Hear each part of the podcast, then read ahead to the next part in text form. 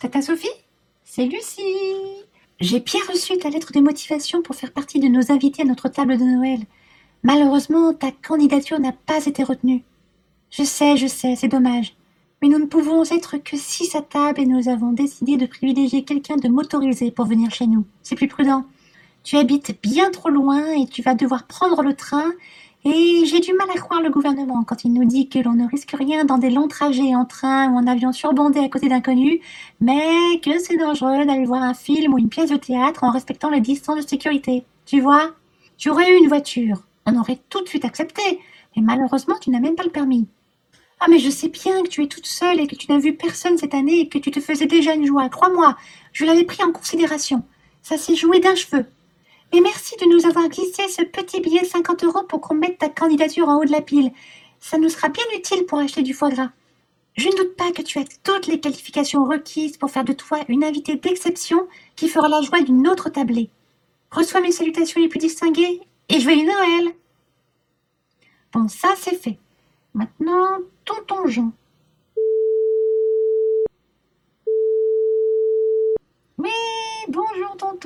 C'est Lucie. Je t'appelle à propos du réveillon du 24, il nous reste encore un peu de place.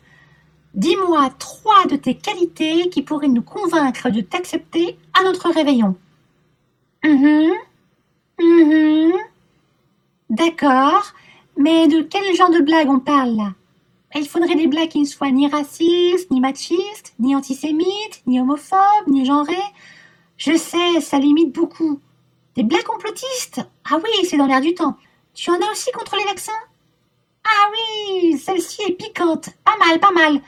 Bon écoute, je garde ta candidature au show. Si je n'ai personne d'autre de plus intéressant, je reviens vers toi. À tout à l'heure. Allez, la petite sœur. Coucou Camille, comment vas-tu? Pas trop dur cette fin de grossesse? Je t'appelle pour le réveillon. Vous venez ou pas finalement? Attention, hein, je ne veux pas que tu accouches dans le salon comme l'année dernière, hein. Je n'ai jamais pu avoir la moquette.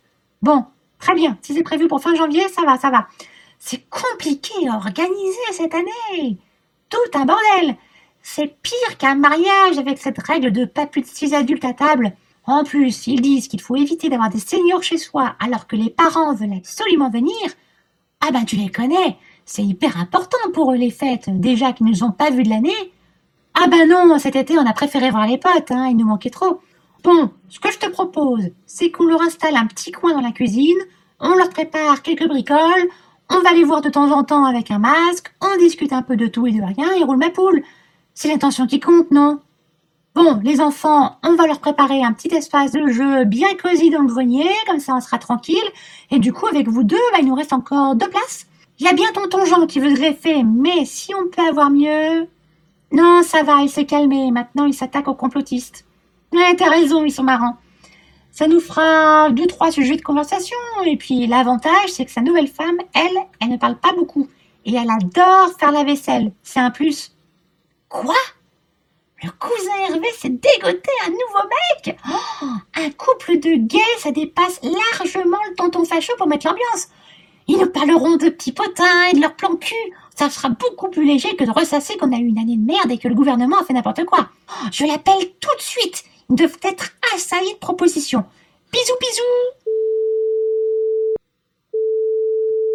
Coucou Hervé, c'est Lucie, comment vas-tu? Oh non, c'est terrible. Pas maintenant. Et tu as quoi comme symptômes? Fièvre, fatigue, tout, perte de goût. Ah ben ça, la perte de goût, tu l'avais déjà avant, non Quand on voit ce que tu écoutes comme musique?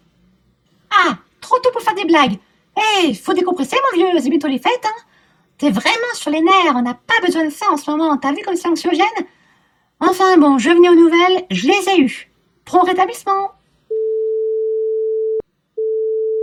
Ouais, Camille, c'est mort pour Hervé. Enfin, façon de parler, il a chopé le Covid. À croire qu'il le fait exprès, il est jamais disponible quand on a besoin de lui. On fait quoi du coup?